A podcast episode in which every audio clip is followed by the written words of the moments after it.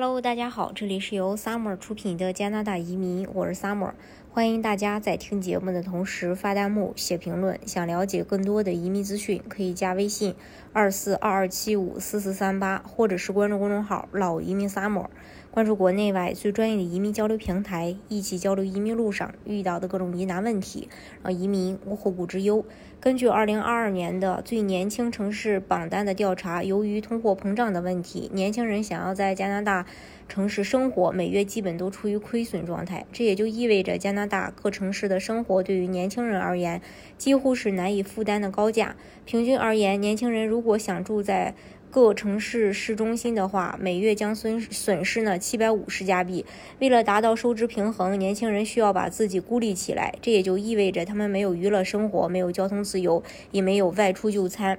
那十五到二十九岁的年轻人，当把他们的月薪减去他们的每月固定花费之后，得出了下列的数据，看着其实让人有点触目惊心啊。在加拿大各城市的收入中，排名第一的是黄刀的收入，然后十五到二十九岁的年轻人平均月薪费两千八百九十一加币，排名第二的是。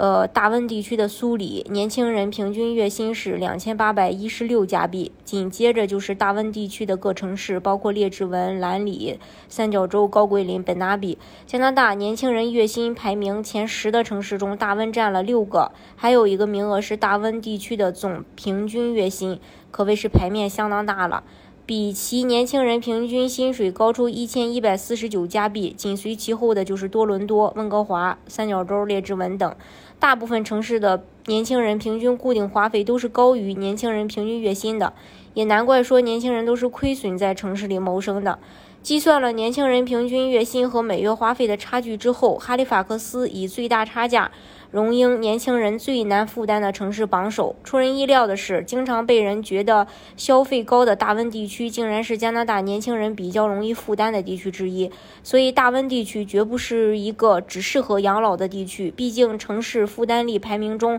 大温地区的总名次确实远远算不上加拿大难以负担的地区之一。在二零二一年。该网站还做过一期加拿大最适合年轻人的城市的调查，温哥华在经过多方综合打分之后，成为了那年最适合年轻人的城市，尤其是在垃圾收集、公共交通便利性、公共交通安全性、环境、学生最低薪水等方面获得了满分，最终以六百二十三分的最佳工作城市评分与五百六十三分最适合年轻人的城市评分，成为了双料冠军。在二零二一年该排行榜当中呢，大温地区所有的城市都在生活花费这一项分数上很低，温哥华更是直接获得零分。参考到今年的年轻人负担力数据，在加拿大全境通胀的情况下，大温地区的花销不再显得那么突出。再加上综合负担能力属于中等水平，二零二二年最适合年轻人排名。